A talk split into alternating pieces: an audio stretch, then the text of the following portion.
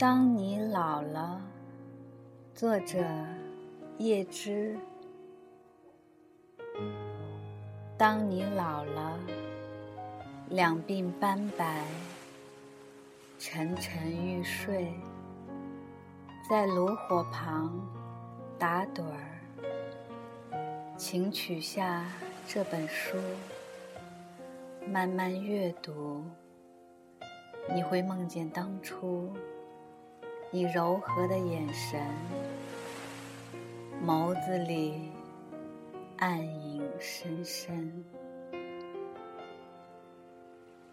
多少人曾迷恋你短暂的青春，爱慕你的美丽，真情或假意。